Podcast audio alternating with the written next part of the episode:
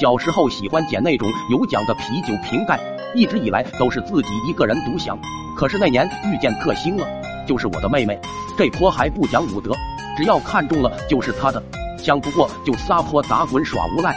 所以连续两天我一个瓶盖也没得到，到第三天我这暴脾气也上来了，当天晚上就把屋子角落里的两箱啤酒全撬了，有奖的收走，没奖的再敲回去。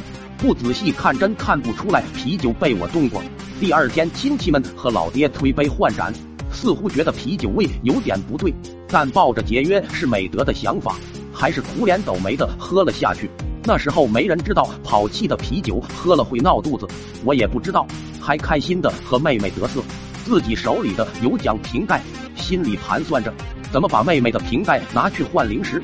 可这丫头不傻，商店里我换什么她换什么，最后我的盖子换完了，他手里还剩一大把。怀着复杂的心情回到家时。突然发现家里炸窝了，亲戚们火烧火燎的，一个个往往茅厕冲，可厕所就一个位置，冲过去也没用。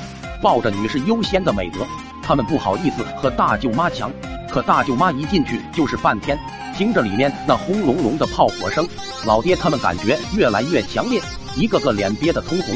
二姑父第一个忍不住，决定不等了，直接冲到茅房后面的坑前，松开束缚就蹲了下去。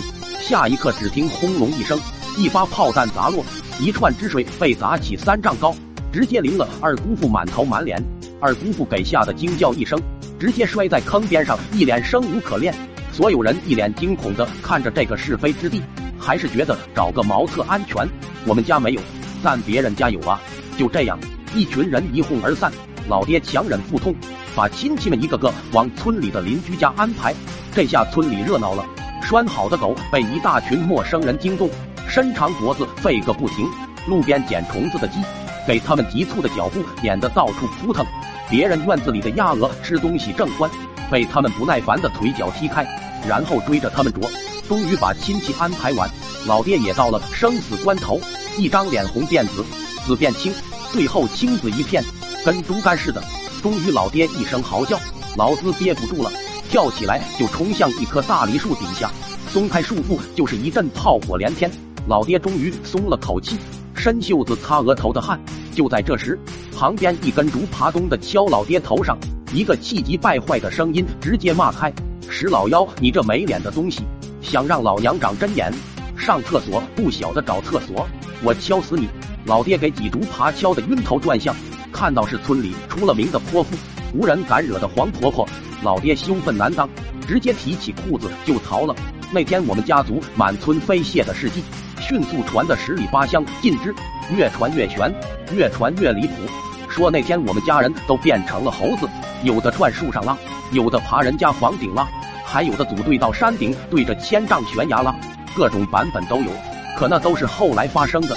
所有人抖着腿回到家找罪魁祸首，想着应该是喝的啤酒有问题。都怪我和妹妹吹牛吹大发了，结果不说了。妹妹把我一丝不落的供了出来。